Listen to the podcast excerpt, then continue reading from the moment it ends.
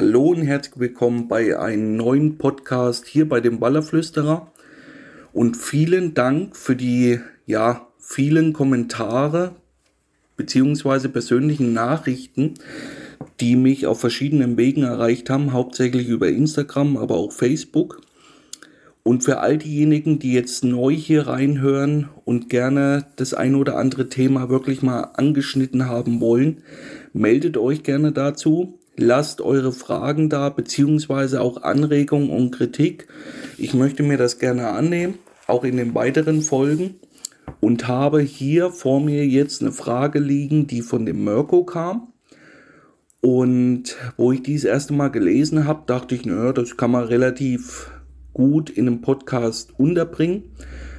Und wo ich mich dann dran gesetzt habe, ist mir erstmal aufgefallen, was da alles dazugehört. Es ist nämlich ein, ja, viel für mich zumindest, ja, tiefgreifendes Thema, wie ich von außen eigentlich mir erst eingestehen wollte. Aber ich möchte euch erstmal die Frage vorlesen, die Mirko mir geschickt hat über Facebook. Und dann wollen wir uns das mal so ein Stück weit annehmen und uns da reinarbeiten. Denn ich finde, wie gesagt, diese Frage sehr spannend. Finde deinen Podcast echt top und höre ihn gerne auf dem Weg zur Arbeit und hätte da mal eine Frage zu deinen Guiding-Touren. Dein Fisch, unser Fisch, wie siehst du das Thema? Weil du ja eigentlich alles machst, wie Routen setzen und so weiter. Hattest du schon Härtefälle, wo du dann denkst, ja, ist dein Fisch, aber bitte komm mir nicht wieder. Wäre mal interessant, auch wenn es dich in einigen Situationen hart ist. Tauschen will ich mit dir nicht. Und kann mir gut vorstellen, dass es schon mal geknallt hat. Viele Grüße, Mirko. Ja, wie gesagt, wo ich das Thema gelesen habe, weiß ich durch die Guiding-Touren der vergangenen Jahre, dass das doch immer wieder mal ein Punkt ist, der ab und zu zur Sprache kommt. Wie ist das genau und so weiter. Und wie gesagt, in dem Moment, wo ich mir dann das Thema angenommen habe und habe mir dazu die ein oder andere Stichpunkte äh, aufgeschrieben, beziehungsweise habe ich mal ein altes Fangbuch rausgesucht, wo ich ein ganz interessantes Thema habe, dazu komme aber gleich, möchte ich als allererstes mal die Minute nutzen und sagen, dass das Thema für mich so ist, dass ich ja auch profitiert habe in der Vergangenheit von anderen Anglern. Und auch mit Fischen, die in, in den sozialen Medien waren und so weiter, wo ich zu jener Zeit eigentlich nur dabei war. Ich habe sicherlich meinen äh, Anteil dazu gesteuert, wie Köderfische, was man halt alles so macht, Steine binden und so weiter. Aber dieses eigentliche Rantasten an so einem Platz, warum angel ich diesen Platz? Die Routen setzen. Wo fängt das an? Wo hört das auf? Ist es dann dem sein Fisch, der das Schlauchboot fährt oder dem sein Fisch, der die Route hält beim Ablegen? Das ist alles gar nicht so einfach und äh, pauschal zu beantworten. Denn wie gesagt, in der Vergangenheit, gerade wo ich angefangen habe mit Ballerangeln, war ich doch extrem dankbar, dass ich von erfahrenen Leuten lernen konnte. Und dann mich weiterentwickeln. So, und das ist mir bei diesem Thema erstmal ganz wichtig. Es bringt ja nichts, das da jetzt so hinzustellen, ja, und das ist jetzt ein Guiding-Fisch und so weiter. Das wollen wir da mal gleich außen vor lassen, denn, wie gesagt, jeder hat, glaube ich, ähnlich angefangen. Und da fällt mir eine Geschichte ein aus dem Jahre, jetzt muss ich hier gucken, wo ich meinen schlauen Spicker habe, 1999. Und in jener Zeit war ich schon relativ viel Karpfen angeln, also in der Regel drei Tage pro Woche. Meistens dann späten Nachmittag nach der Arbeit raus und zu jener Zeit habe ich einen kleinen, wirklich sehr kleinen Teich beangelt, regelmäßig, wo ich viel Zeit verbracht habe. Wie gesagt, die, ja, nicht oder ganze Nächte und so weiter waren zu jener Zeit gar nicht so extrem. Es war aber dann halt sehr oft so, dass ich gegen 17 Uhr ins Wasser bin und gegen 22 Uhr wieder heim. Das war damals ein Großteil meiner Angelmethode auf Karpfen. Gerade in den Sommermonaten, Herbst und so weiter. Und zu jener Zeit habe ich schon sehr viel auf Karpfen geangelt. Wie gesagt, ich habe einen gewissen Überblick gehabt über die Gewässer, die ich regelmäßig befischt habe, wusste ungefähr, was mich dort erwartet und so weiter und so fort. Und es gab einen Tag, wo mich zwei Jugendliche am Wasser getroffen haben. Die kamen dann mit ihrem Fahrrad an. Ich würde sie aus heutiger Sicht so zwischen 10 bis 12 Jahre einschätzen und waren natürlich, ja, hellauf begeistert, dass die da einen Angler treffen, der schon Bissanzeiger hatte. Die Routen standen zwei verteilt auf Bendsticks, ein Riesenkescher, eine Abhackmatte und so weiter. Und so sind wir ins Gespräch gekommen. Und in jener Situation habe ich mich auch selber wiedergesehen.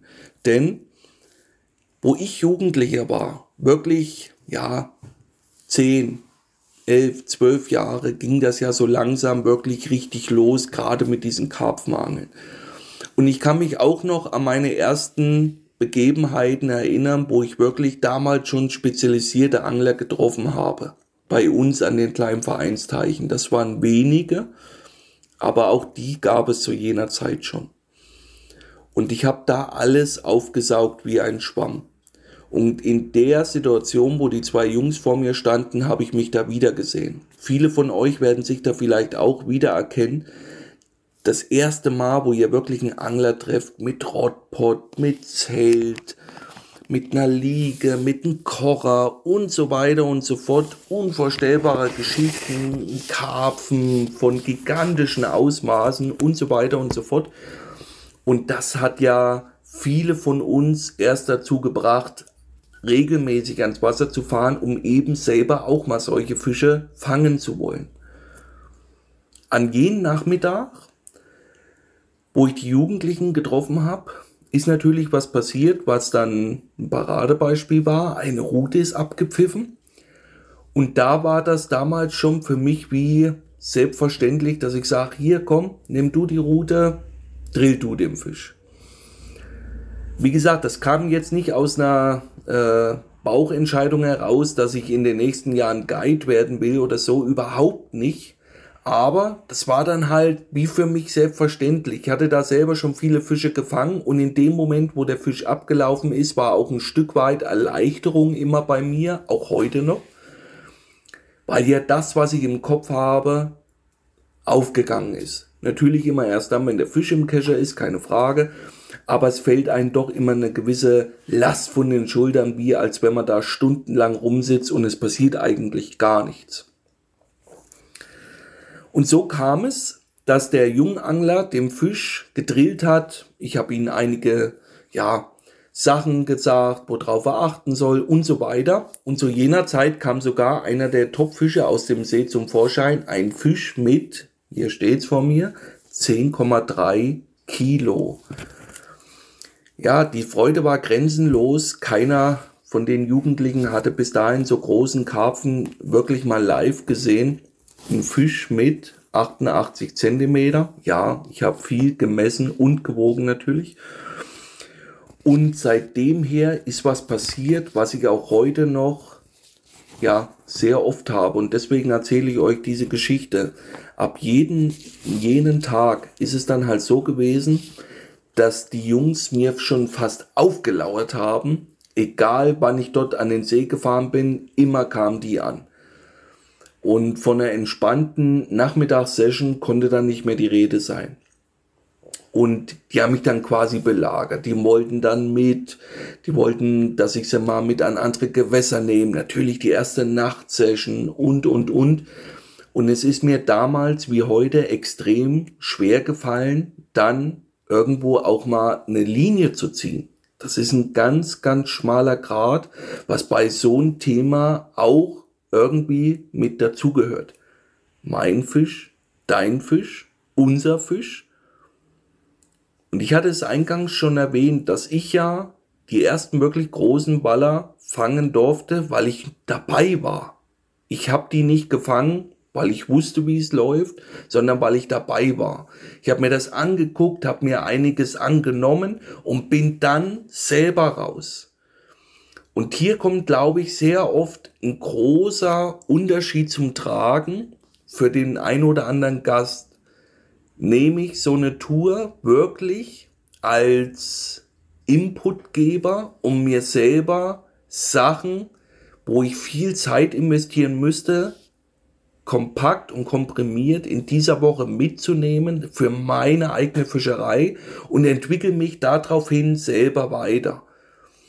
Da fällt mir immer wieder auf, da ist es schon ein Unterschied für viele Gäste, ob das so ist. Ich habe viele Jungs dabei, die wollen wirklich lernen. Denen ist das auf Deutsch gesagt wurscht, ob wir da großartig abräumen oder nicht. Die sagen dann auch, angel mal jetzt wirklich so, wie als wenn eben keine Gäste dabei wären. Da kommen wir später noch drauf zurück. Sicherheit angeln, Big Fish angeln, das gehört für mich auch dazu.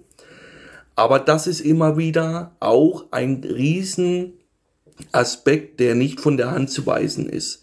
Nehme ich solche Fische, wo ich mitgenommen wurde, wo mir Sachen gezeigt wurde als Aha-Erlebnis, um mit diesem Wissen dann selber zu starten oder schleiche ich mich dann irgendwo auf Deutsch gesagt ein, hefte mich da hinten dran, nur in der weißen Voraussicht, geil, jetzt brauche ich nur noch die dicken Fische hier zu drillen und anzuheben. Das ist ein riesengroßer Unterschied und für viele Angler, die merken sowas, die haben so ein gewisses Fingerspitzengefühl dafür. Und bei den Jugendanglern war das eben halt so, die waren noch sehr jung, aber die waren selber überhaupt gar nicht zu jener Zeit bestrebt, selber ans Wasser zu fahren. Und das war halt immer wieder der Unterschied zwischen jemanden, der so oder so an das Wasser fährt, oder jemand, der da ans Wasser fährt, weil sie wussten, dass du dann dort bist. Gibt's ganz viele verschiedene Beispiele, auch übers Fliegenfischen, Raubfischangeln und so weiter. Und das ist unter anderem auch ein Riesenproblem bei diesen Angeln. Wie gesagt, du hast dann Leute, die auf diesen Wagen mit aufspringen wollen und konstant mit dir dann unterwegs sein wollen. Und ich hatte es mal ganz kurz schon angesprochen, dass das ein Problem ist, damals wie heute für mich eine Linie zu ziehen. Klassisches Beispiel, Guiding Tour, echt eine tolle Tour, jeder hat seinen Fisch gefangen, tolles Wetter, gute Stimmung, alles top. Und am Freitag beim Ausräumen der Boote sagt dann ein Gast zu mir, du bleibst wo noch da. So, und da ich natürlich immer ehrlich und transparent bin, sage ich ja, ich möchte noch ein oder zwei Tage fischen um neue Videosequenzen zu sammeln für Zack Fishing Bells, YouTube beziehungsweise die App. Ah, da bleibe ich auch noch mit da. Und das ist, wie gesagt, sehr oft für mich ein Problem.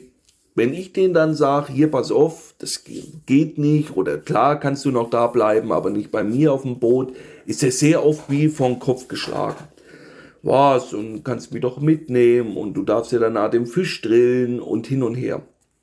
Und das ist auch bei so einem Thema sehr, sehr wichtig, auch wieder alle Seiten zu beleuchten. Denn es bringt nichts, immer nur die eine Seite zu sehen oder die andere. Wenn ihr eine Münze euch nehmt, hat die nicht zwei Seiten, sondern drei. Es gibt eben auch einen Rand. Und von denen aus ist es immer am besten, beide Seiten zu betrachten. Und natürlich ist das dann für mich klar, dass der Gast sagt, hier, wir haben eine geile Zeit gehabt, komm, da bleibe ich noch ein paar Tage, ich muss ja eh erst am kommende Woche dann wieder arbeiten. Aber für mich selber ist ja mein Job dann eigentlich erledigt. Und dann ist es, wie gesagt, ganz, ganz schwer, da auch mal wirklich eine Linie zu ziehen und zu sagen, hier, pass auf, du kannst noch angeln, wenn du das möchtest, aber eben alleine mit einem Kumpel, wie auch immer. Und ihr merkt schon, auch wenn sich das Thema erstmal nach außen hin einfacher anhört, wie es dann tatsächlich ist. Ich habe da nämlich noch ein paar Punkte, die hier in das Thema noch reingehören. Für mich immer wieder, das sind meine persönlichen Ansichten, das hat nichts damit zu tun, irgendjemand an den Mund zu reden oder so. Das ist immer wieder so, wie ich die Sachen sehe. Und ja, nicht nur für den Mirko ist es interessant. Ich habe viele Leute, die wissen wollen, was so hinten dran passiert. Und hinten dran ist halt das, was ihr in den Social Medias eben selten seht oder ich möchte mal sagen, gar nicht. Denn alle Pros beziehungsweise Publikationen sind immer das, was ihr sehen sollt. Das fällt mir immer wieder auf. Da steht dann eben nicht, dass 15 Teams im Camp waren, die in der Nacht mit sechs Ruten geangelt haben. Das Team hat fünf Fische, das der eine hat überhaupt keinen Biss, die anderen haben acht, der hat neun und der hat einen 250. Da steht dann halt drinne, es raucht bei uns oder je nachdem und wieder 250. Und das geht ganz schnell dann halt so, dass es eine gewisse, ja, Fehleinschätzung der jeweiligen Situation ist immer vor Ort, weil die meisten Leute, die das konsumieren, sind nicht vor Ort, die kennen keine Background-Information. Und alles, was ich mache, ist ja wirklich so, dass ich das auch genauso schreibe, wie es dann ist, auch auf mein Instagram oder, oder Facebook-Profil, was ich gefangen habe oder eben auch nicht. Und dahingehend möchte ich euch mal ein ganz klassisches Beispiel ja, erzählen, wie es eben auch sein kann. Und das ist ein Beispiel aus dem Jahre 2011 in Spanien bei einer Sommertour. Zu jener Zeit hat ein Stammgast von mir gebucht für sich und seinen Kumpel. Und ich hatte in diese Tourwoche noch einen jungen Angler mit reingenommen, den ich schon kannte von einer anderen Tour. Und wir sind Freitag angekommen in Spanien und ja, wir waren alle heiß, ich war selber lang nicht mehr äh, in dem Gebiet unterwegs und so weiter und haben wir beschlossen, okay, komm, wir gehen schon raus, obwohl die Tour erst Samstag starten sollte. So ist es dann geschehen, dass wir nach einigen Bierchen da losgezogen sind, vier Routen gesetzt haben und gleich in der ersten Nacht einige Fische fangen konnten.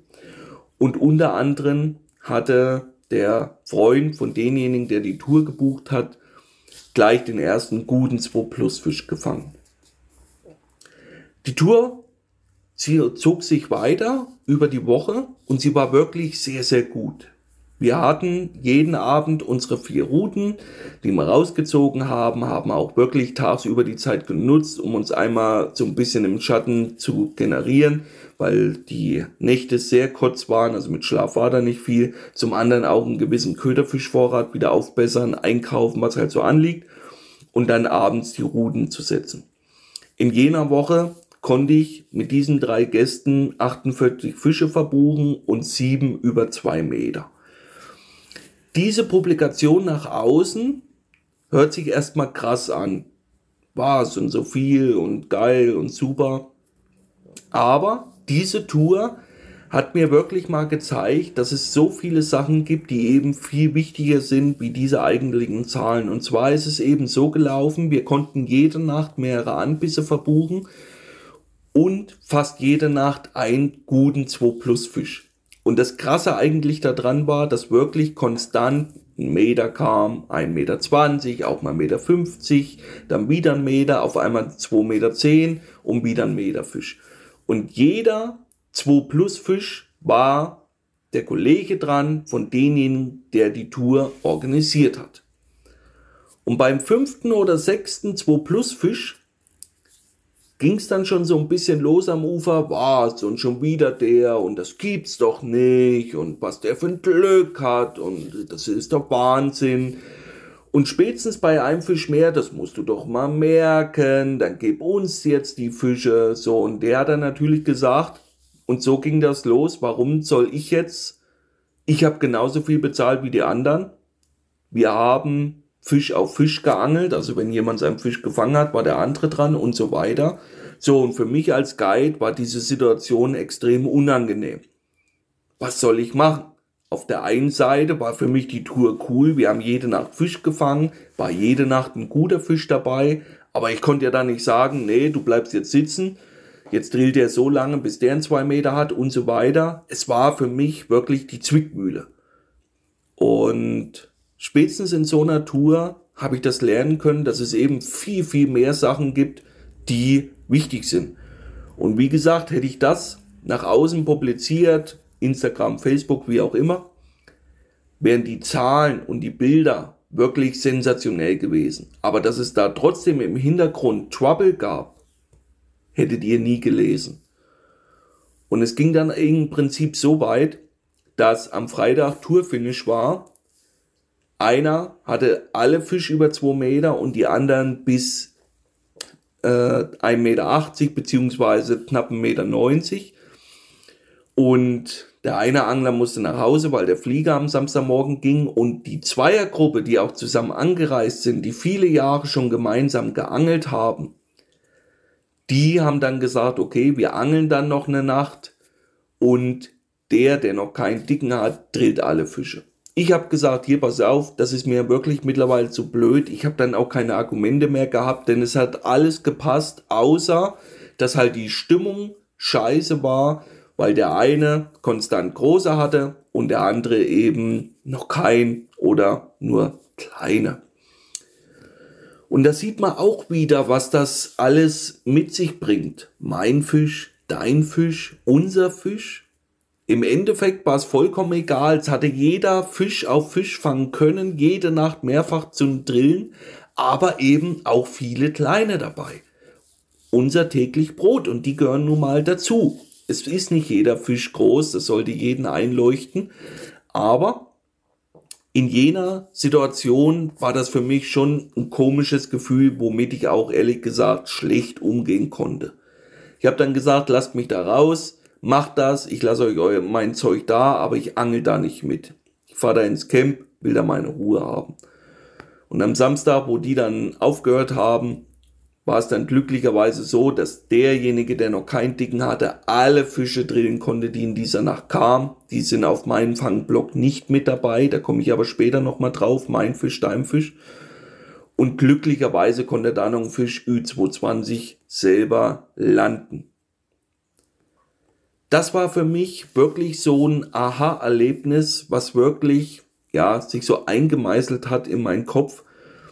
Und ich muss da jedes Mal wieder dran denken, wenn ich Gruppenbilder sehe von Anglern und ich sehe dann wirklich zwei, dreimal denselben Fänger oder beziehungsweise dasselbe Gesicht vorne beim Fischschützen, aber sehe halt eben auch noch, dass da drei, vier, fünf andere Leute mit auf demselben Fischbild sind. Und dann frage ich mich natürlich, was haben die dann alles gefangen? Die Woche ist dann natürlich der große Knaller, weil dann ein Riesenfisch kam. Aber was war für die anderen? War das für die anderen auch alles so cool? Haben die das vielleicht selber so drinnen, dass die sagen, uns ist das egal, wer den drillt, Hauptsache ein großer Fisch für die Gruppe. Und dieses Spanien-Beispiel ist mir wirklich so prägnant in Erinnerung geblieben, beziehungsweise habe ich es mir hier auch deswegen notiert, um euch das mal zu zeigen aus zweierlei Gesichtsgründen. Das erste ist, es konnte jeder Fisch fangen. Wir haben gut Fisch gefangen, es war alles cool. Es waren auch große Fische dabei, aber eben durch einen dummen Zufall, wie auch immer, das kann man noch nicht mal sagen, weil da waren auch Bisse dabei, wo wir dann wirklich gesagt haben, gut, der scheint nicht zu groß zu sein und dann hing da wirklich doch noch eine Bombe dran. Da waren wirklich einige Sachen dabei, die halt so gelaufen sind, wie sie laufen, aber das ist halt Angeln. Und auf der anderen Seite immer wieder das Verständnis für Social Medias, wie die funktionieren. Wie gesagt, hätte ich diese Woche gepostet, 48 Fisch, 7, 2 Plus und so weiter und so fort. Da wäre, äh, ja, wäre das sicherlich gut angekommen in der breiten Community. Aber dass es deswegen trotzdem für zwei Leute kein Dicken gab, hätte da drinnen natürlich nicht gestanden. So, und ihr seht schon immer wieder, dass für mich dieses Thema viel, viel größer ist wie dieser eigentliche Dein Fisch, unser Fisch. Denn in allererster Linie ist gerade Wallerangeln eine Teamarbeit. Und mir fällt das dann immer wieder auf bei diesen guiding Touren, dass es eben bei der Teamarbeit so ist, dass jeder einen Teil zum Erfolg der Gruppe beitragen sollte und dann sind das die besten Touren. Das sind die besten Touren, wenn jeder für sich sein, ich sage immer, das ist vielleicht falsch ausgedrückt, aber so sein, warum bin ich in dieser Gruppe mit einbringt. Und das können banale Sachen sein. Ich habe ganz viele Touren, wo einer mein Kaffeemeister ist. Und der lockert extrem gut Stimmungen auf. Das können Kleinigkeiten sein. Schlechtes Wetter, äh, wir mussten wieder moven, weil das Wasser steigt oder, oder, oder. Und auf einmal hast du halt so eine Kaffeefee dabei, die sagt, hier Jungs, ich habe schon mal Kaffee aufgesetzt. Das ist einfach schon ein Zusammenhalten von der Gruppe. Andere können sich sehr gut einbringen durch, ja, bauliche Fähigkeiten. Es geht mal was kaputt, es muss was repariert werden, äh, es muss mal eine Treppe ordentlich gegraben werden, die nicht gleich wieder zusammenstürzt und so weiter und so fort. Der Koch, äh, derjenige, der Steine vorbindet und ganz wichtig, wie in jeder Arbeit auch, sind ja die Leute, die das von sich aus machen. Was bringt mir das als Chef, wenn ich einen Mitarbeiter habe, den ich aber fünfmal daran erinnern muss, was er am Tag zu tun hat? Auf den hat ja keiner Bock.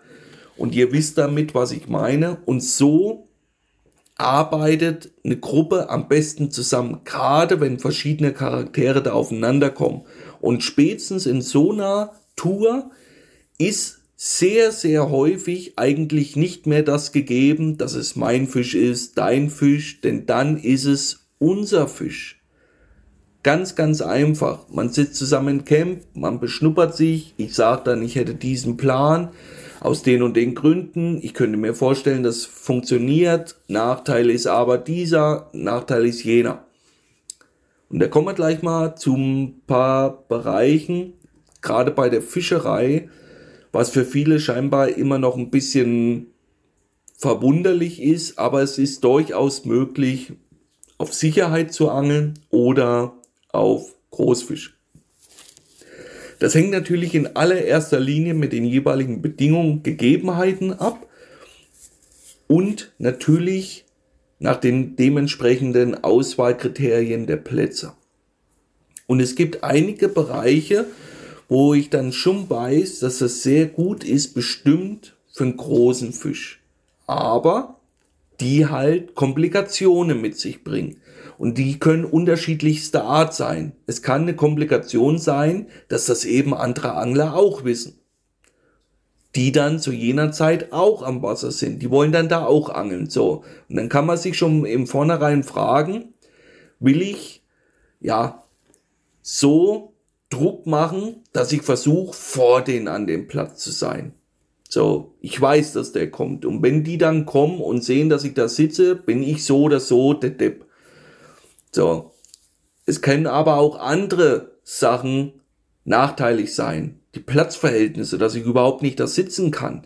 Und dann ist es aufgrund der Gruppe geschuldet, wollen die das dann oder wollen die es nicht? Wenn ich das mit denen transparent bespreche und sage, hier Jungs, passt auf, da können wir nicht aufbauen, da müssten wir im Boot sitzen, aber die Wahrscheinlichkeit auf einen großen Fisch ist da schon relativ hoch. Wollt ihr das? Wir haben Schlechtwetterfront, wir haben die und die Bedingungen. Und wenn dann eben eine Gruppe dabei ist, die sagt, nee, haben wir keinen Bock, wir wollen Sandbank, wir wollen einigermaßen entspannt sitzen, wollen abends zusammen grillen oder wie auch immer, auch dann ist es so, dass derjenige, der normal sich dafür dann entscheiden würde, Rückzieher macht. Der sagt dann nicht, nö, und wir angeln da jetzt.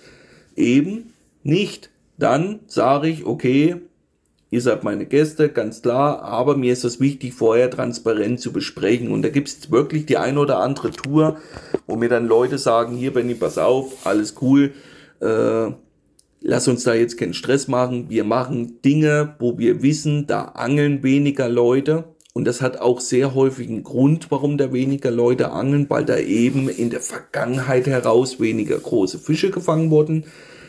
Aber dadurch haben wir nicht das Problem, dass wir uns gegenseitig die Augen auskratzen, weil da alle 100 Meter einer sitzt oder da und der spannt dahin und dort. Ihr wisst, glaube ich, auf welchen Punkt ich hinaus will.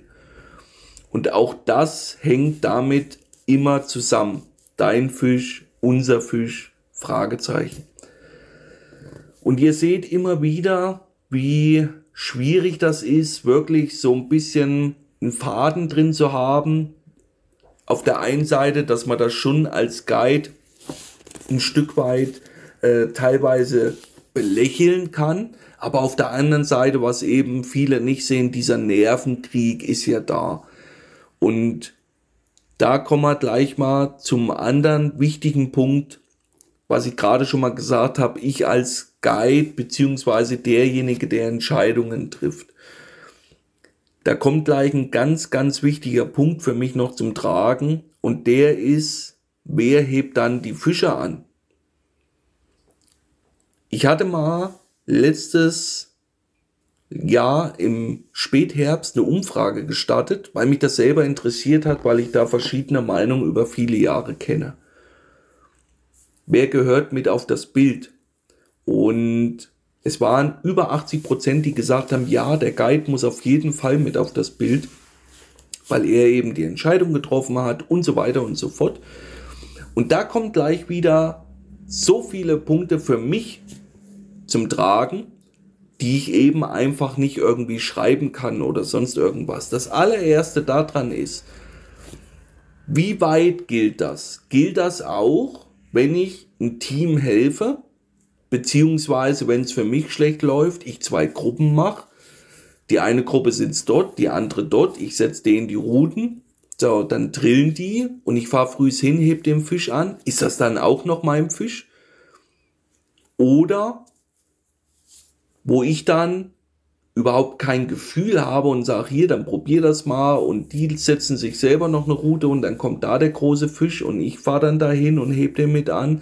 Das ist immer wieder, da gibt's kein richtig und falsch, das muss jeder für sich selber entscheiden. Das ist auch immer wieder so ein ganz wichtiger Punkt, aber mir ist das aufgefallen bei mein Schreiben der Catfish Bibel, wie viele Fangbücher ich habe, wo wirklich viele Fische stehen, an die ich mich ehrlich gesagt jetzt nicht mehr so entsinnen kann, weil ich kein Bilder vor Augen habe, weil die Tour für mich normal gelaufen ist. Aber wo mir Bilder fehlen. Und Bilder fehlen heißt halt nicht, dass es von dem Fisch kein Bild gibt, sondern Bilder fehlen, wo ich den Fisch gar nicht habe. Und das sind immer wieder so Sachen, die schwierig sind. Und dahingehend auch mal ein Beispiel dazu, was ich hier gerne mit einbringen möchte. Vor vielen Jahren, die erste Vertikaltour, die wirklich mal ausgeschrieben war, hat noch keiner gebucht. Das wollte kaum einer machen, kaltes äh, Wetter und so weiter und so fort. Und ich hatte nur einen Gast dabei. Und am ersten Tag habe ich einen guten Fisch drauf bekommen und im Reflex wollte ich die Route schon übergeben. Und da gab es eine leichte Grundsatzdiskussion. Der Gast sagte mir dann, nein, das ist dein Fisch, drill du den. Für mich war das selber kein Unterschied, ob ich den Platz aussuche, die Routen dahin ziehe oder ob ich vertikal angeln und der Fisch eben bei mir kommt. Für mich war es kein Unterschied. Für mich war es der Fisch für den Gast. Ich habe dann den Fisch gedrillt, habe damit Bilder gemacht, relativ wenig und habe den schwimmen lassen. Auf der anderen Seite habe ich mal einen sehr großen Fisch wirklich über viele Jahre versucht zu fangen, wo ich mir relativ sicher bin, dass es konstant derselbe war, den ich über einen langen Zeitraum regelmäßig mit den Echolot wiederfand. Und spätestens zum Tag X hatte ich mal einen sehr großen Fisch im Drill verloren, den ich ganz kurz an der Oberfläche gesehen habe. Ihr kennt diese Geschichten, die größten Fische sind immer die, die man verliert. Aber ich war mir schon relativ sicher, dass es der Fisch war und dass es von seiner Proportion her ein sehr großer Fisch ist. Und das habe ich schon erzählt, bevor ich ihn überhaupt im Boot hatte, welches Kaliber ich denke, was er sein müsste. Und mit diesem Fisch, das ist dann so ein Paradebeispiel, der kam dann beim Guiding nicht auf meiner Route, beim Gast auf einer Route. Und von diesem Fisch gab es auch drei oder vier Bilder von mir, wo ich nur diesen Fisch halte. Und da ist aber auf einmal das Verständnis ein anderes gewesen. Mein Fisch, dein Fisch. Darf ich den jetzt anheben? Darf ich ihn nicht anheben? Ich wusste, wo er ist ich habe ganz nebenbei dem Fisch gute drei, fünf Minuten selber gedrillt mit der Hand, weil er unter einem Baum durchgeschwommen ist. Ich habe ihn mit einem Anker wieder hochgeholt, abgeschnitten, äh, wieder zusammengeknotet und so weiter. Erlaubt mir das dann, den Fisch anzuheben, erlaubt es mir das nicht und so weiter und so fort. Und ihr merkt, wie schwierig das ist, überhaupt da einen Nenner zu finden. Denn egal, was man sagt, es ist ja meine persönliche Meinung. Und es wird so sein, dass das eben 100 Leute komplett anders sehen. Was? Und das Schwein und er hebt dann den Fisch an, der hat den gar nicht gefangen. Dann wird es wieder 100 Leute geben, die sagen, ja, aber der kam ja bei denen auf dem Boot, weil er wusste, wo er ist, wo er suchen muss, bla bla bla hin und her. Und ihr merkt sehr, sehr schnell, wohin diese Richtung da geht. Und zwar die Teilung nicht nur in der Gesellschaft, wie sie seit Jahren voranschreitet, sondern eben auch hier ist extrem schnell da. Und das passiert halt sehr häufig dadurch, dass die Kommunikation untereinander falsch ist, beziehungsweise derjenige irgendwas rausposaunt oder schreibt, was er e eventuell gar nicht so gemeint hat oder wo er sich falsch dann erklärt. Und das sind immer wieder so Sachen. Und zum Podcast beim Wallerflüsterer ist ja meine Erfahrungen, meine eigenen Wertevorstellungen, das ist ja auch immer wieder wichtig, was sind meine eigenen Prinzipien und Werte im Leben und da spiegelt sich das eben ein Stück weit auch nieder. Und wenn ich dann eben einen Fisch anhebe, wo ich eventuell zwar die Routen gesetzt habe, nachts aber nicht dort war, oder wie diesen Vertikalfisch, der nicht bei mir gebissen hat, aber, aber, aber, dann ist es für mich selbstverständlich, wenn dieser Fisch gepostet wird, dass das geschrieben ist.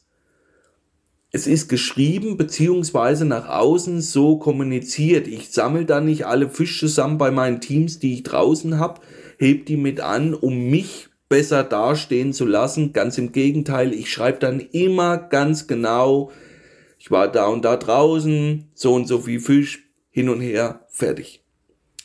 Aber immer wieder, das ist meine persönliche Einstellung und auch diese entwickelt sich im Laufe der Zeit. Früher war das etwas anders, heute, wie gesagt, sehr, sehr selten, dass ich Fische wirklich von Gästen hochhebe und das, obwohl ich eigentlich ja seit letztem Jahr Juni bei Null wieder starte, weil ich ja alte Fangbilder nicht mehr posten kann, posten will, denn da sind ja noch andere Logos drauf. So, aber mein Riesenvorteil ist ja der, dass ich eben mein Geld am Wasser verdiene. Und hier auch nochmal ein wichtiger Hinweis, was ich schon mal am Anfang erwähnt habe ich wäre auch dort zum Angeln für mich privat. Und das ist dieser Riesenunterschied. Ich fahre da ja nicht hin oder in ein anderes Revier, anderes Gebiet oder andere Angelmethoden, weil ich das muss, sondern weil ich das will. Und das sind auch ganz, ganz wichtige Punkte, wenn ihr euch entscheidet, warum fahre ich irgendwo hin? Warum mache ich das? Das ist für mich immer wieder die Kernfrage. Und ich habe leider sehr oft das Gefühl, dass ich Leute kennenlerne, die auch mal bereit sind dann, was ja so eine Guiding-Tour mit sich bringt, relativ viel Geld auszugeben, aber nur primär mit dem Ziel, anderen beweisen wollen, wie cool die sind, dass die auf einmal da einen dicken Fisch haben. Und dann werden wichtige Aspekte, wenn die den Fisch posten, weggelassen. Und da kommen wir doch mal gleich wieder zu Fischen, wo ich sage, die sind für mich undankbar. Gibt's das? Ja, die gibt's. Mehr wie ein. Und da gebe ich euch gleich mal ein ganz, ganz klassisches Beispiel von einer Vertikaltour. Ich war im Dezember schon zwei Wochen auf dem Fluss im Januar, Februar und so weiter und habe da viel Zeit äh, verbracht. Und schon im Dezember habe ich ein Gewässerstück ausfindig gemacht, was ich kannte von den Jahren zuvor, was für mich ein relativ weiter Anfahrtsweg war. Aber ich wusste, wenn die Bedingungen so und so sind, dass ich sehr oft dort Fische sammeln und dass sehr oft auch sehr große Fische dort sind. Das wusste ich durch die Vergangenheit heraus. Und so war es auch eben bei meinen letzten Vertikaltouren. Ich habe dann viel dort geangelt und gleich in den ersten Driften konnte ich ein wirklich mit dem Echolot ausfindig machen, also mit dem Echolot, wo ich schon gesagt habe, oh oh, richtig großer Fisch und ich habe mir den abgespeichert und habe natürlich versucht, diesen zu fangen. Das ist uns nicht gelungen. Wir konnten dort den einen oder anderen Fisch verbuchen, aber eben ein oder anderen wirklich dicken Fisch, den ich da in regelmäßigen Abstand sah, konnten wir zum Biss nicht verleiten. Dann kam irgendwann die Februartour, die so oder so schon äh, gut gelaufen ist. Wir hatten konstant Fisch, in der Regel zwei Fische pro Tag, hatten Aktion, cooles Wetter, geile Jungs, top. Und an jedem Platz konnten wir auch einen Fisch gut über zwei Meter verbuchen und waren aber auch noch der ein oder andere kleinere dabei und unter anderem auch wieder ein richtig großer. Und die Tour ging so langsam den Ende entgegen. Wir hatten da schon richtig gut gefangen. Und meine Gäste sind nach Hause gefahren und ich habe gesagt, okay, ich investiere jetzt nochmal zwei Tage und mache da Filmaufnahmen, auch wieder für Zack Fishing Wells, um das mal zu dokumentieren, meine Angeln. Und daraufhin hat mich ein guter Freund noch besucht, kurzfristig, der Markus, und wir sind gestartet.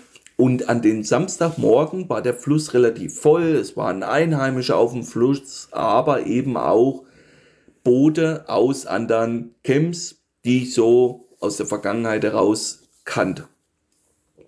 So, und dieser Platz, wo ich ursprünglich den Dicken sah, wollte ich natürlich auch an jeden Tag beangeln, aber der war schon voll. Das sind schon zwei Einheimische drüber getrieben. Klar, die kennen die Gebiete auch. Und da habe ich schon gesagt, komm, lass uns woanders hinfahren, Markus. Ich habe da noch ein paar andere Ecken. Wir hauen hier ab. Es wurde Sonntag, wir hatten schon, glaube ich, drei oder vier Fische auf der Hafenseite. Sonntag, es war bewölkt, wir sahen wieder das ein oder andere Boot, aber das Revier, was vom Vortag belagert war mit den großen Fisch, war leer. Wir hatten zu jener Zeit, das war gerade mal früher Mittag, schon zwei gute Fische auf der Hafenseite, wo ich gesagt habe, top, jetzt, das passt. Es ist vielleicht vor uns noch gar keiner drüber das ist auch immer wieder ein Riesenvorteil, dass das noch nicht kaputt geangelt wurde. Und zum anderen wusste ich ja durch die vielen Touren davor auch, dass das ein ganz heißer Bereich ist, um auch wirklich auf einen großen Fisch hoffen zu können. Ich mache die Drift anhand meiner Driftstrecken und wo die Drift langsam zu Ende geht, sehe ich schon von beiden, dass vom Fluss auf ein Boot wiederkommt ich habe mir die Driftstrecke angeguckt und habe dann gesehen, okay, wir waren circa fünf Meter zu weit außen, wir müssen ein Stück weiter Richtung Ufer. Dann habe ich E-Motor hoch und so weiter und bin in einen großen Bogen langsam außen rumgefahren. Und in jener Situation war es dann halt so, dass das Boot, was von oben kam, den Motor ausmacht und in dieselbe Drift geht. So, jetzt waren die einige Meter von uns weg. Jetzt habe ich schon überlegt, fahre ich gleich weiter oder stelle ich mich daneben? Sind die zu weit außen? Sind die vielleicht richtig? Das wusste, das kann man schlecht immer einschätzen. Aber ich habe dann gedacht, okay, komm, lass die drüber treiben und ich stelle mich etwas versetzt und gucke, ob da Fische da sind. Und es kam halt, wie es kommen musste. Zum einen habe ich mich dann etwa ich würde mal schätzen, 10 Meter, 15 Meter versetzt mit meinem Boot hingestellt, wurde da erstmal unauffällig fotografiert und das Leihboot ist dann in die, in die Drift gegangen. Wir sind natürlich dann auch los. Ich habe das aber ganz verzögert, damit ich langsamer darüber komme. Und ja, es war dann halt wie so oft, oder was heißt wie so oft, aber es war dann so ein Paradebeispiel, wo ich dann nur noch brüllen, lautstark brüllen, hör Fisch, Fisch, Fisch und dann haben die angefangen zu drillen. Und das sind für mich sehr, sehr undankbare Fische. Und das hat nichts damit zu tun, dass ich diesen Fisch niemanden gönne, denn mit dem Fisch passieren mehrere Sachen. Die haben den dann gefangen. Ich kann es nicht sagen, ob es einer der Großen war, die ich vorher gesehen habe. Das weiß ich nicht. Bin da nicht hinterher gefahren, um das zu kontrollieren. Aber der Drill war lang und er wurde auch dementsprechend laut äh, untereinander kommuniziert, äh, so dass man es auch über etwas größere Distanzen mitbekam, dass das schon ein besserer sein muss. Und wie gesagt, das Problem für mich weil ich diese Geschichten dann kenne, ist folgendes. Die Jungs, die den gefangen haben, ist zu über 90 Prozent die Wahrscheinlichkeit sehr hoch, dass die in jenem Jahr das erste Mal auf dem Fluss waren, dort ihre Woche Urlaub verbracht haben. Dann fahren die rein oder treffen andere Angler und sagen zu denen, was sagen die? Oh, musst dir mal vorstellen, da fährt der Gründer 10 Meter genau neben uns, weil der gesehen hat, dass wir da angeln. Die werden ganz selten sagen, dass die gesehen haben, dass ich da geangelt habe und bin wieder in die Trift. Die werden das nämlich so erzählen, dass der Gründer uns da den Platz streitig machen wollte. Das zweite ist, ja, und dann haben wir den aber da genau vor den gefangen, weil wir ja wussten, dass der da kommt. Die meisten äh, wissen dann, dass dann große Fische da gezielt kommen, wissen aber nicht, dass mein Echolot auf diesem Bereich oder generell da auf dem Stück voll ist mit Speicherpunkten, wo ich diese Fische schon vorher gesehen habe. Und da geht das dann wieder los, was auch in dieses Thema dazugehört. Dein Fisch, mein Fisch, unser Fisch.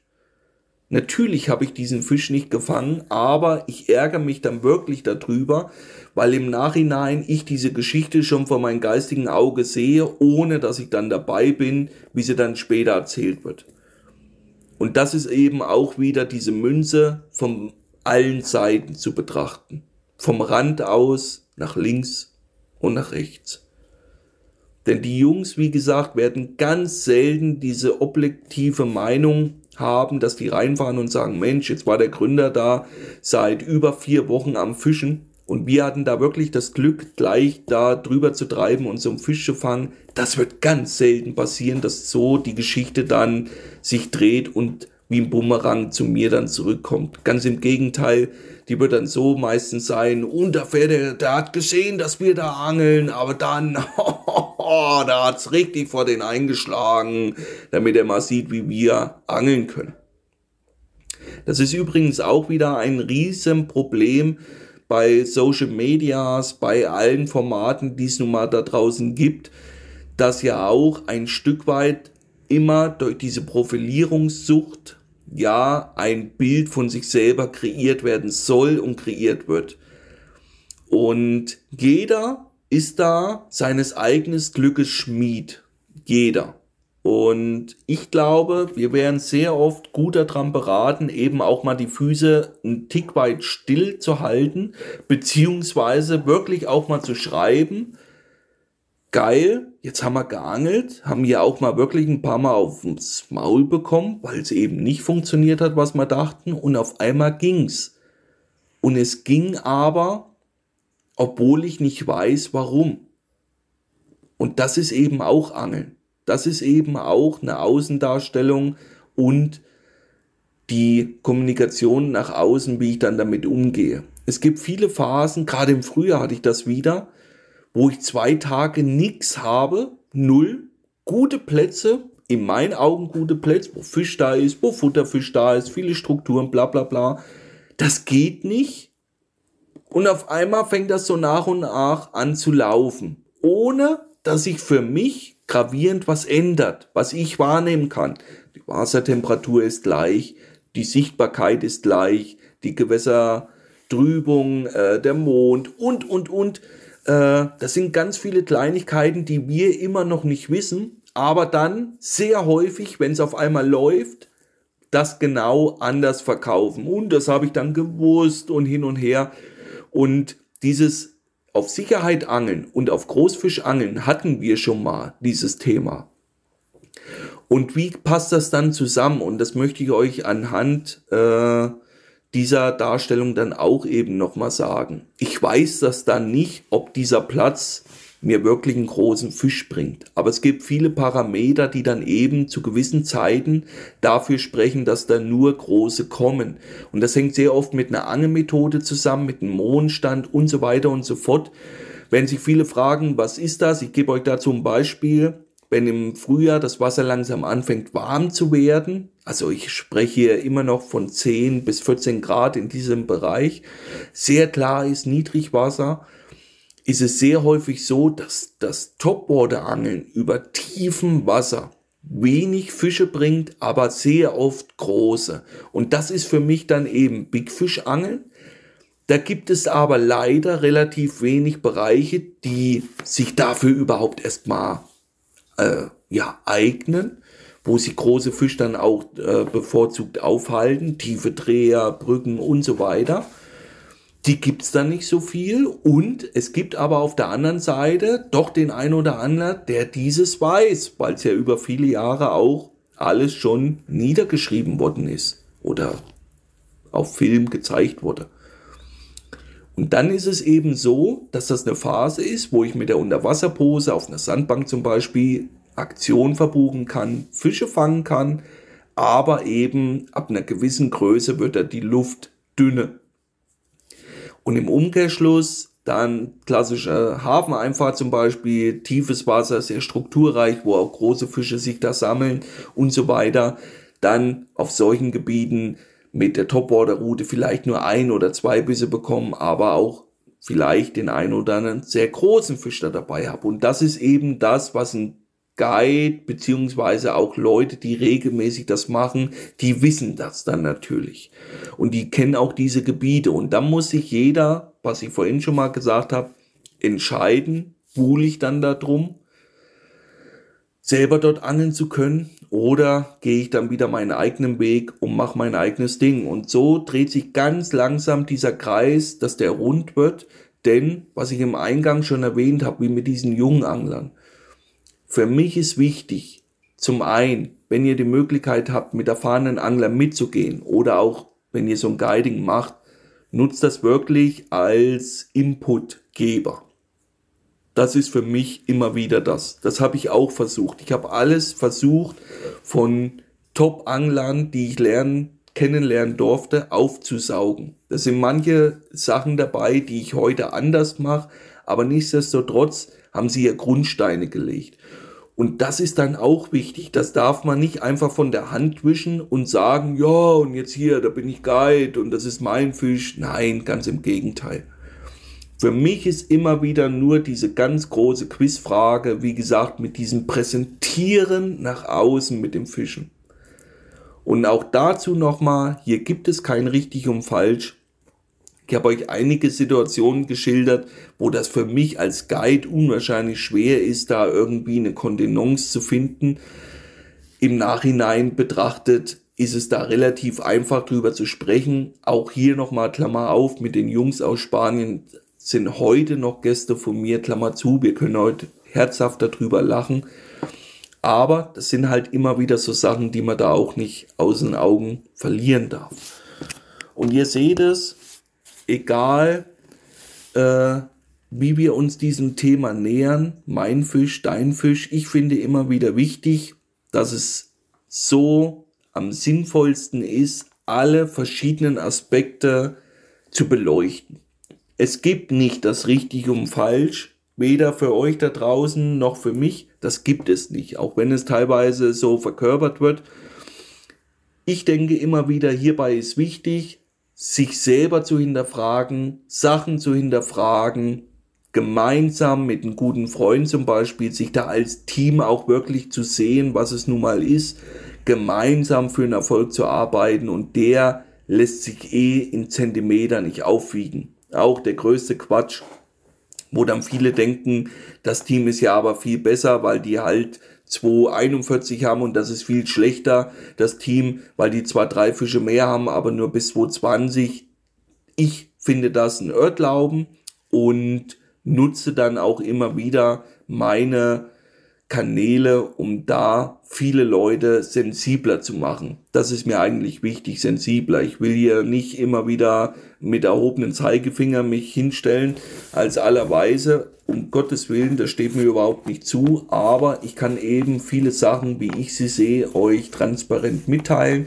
Und ich hoffe, dass mir dies gelungen ist, nicht nur für den Mirko, sondern für euch alle da draußen mal wirklich diese verschiedenen Aspekte, mein Fisch, dein Fisch, unser Fisch mal zu durchleuchten. Ich finde nach wie vor ein sehr, sehr spannendes Thema. Ich würde mich freuen, wenn wir viele Anregungen bei Zackfishing Wales, egal ob auf Instagram, Facebook, wie auch immer, nehmt Kontakt auf, auch per E-Mail.